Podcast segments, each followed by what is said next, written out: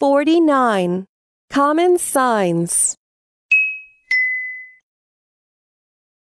No climbing. Parking. No smoking. No photos.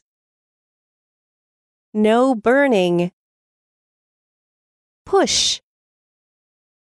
Pull. Caution. Turn left.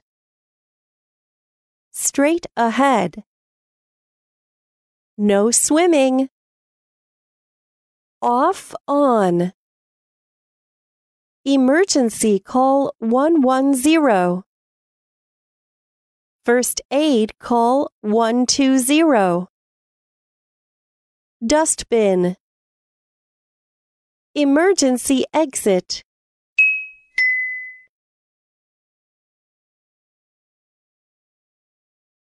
What does it mean? Can we park? Mom, what does it mean?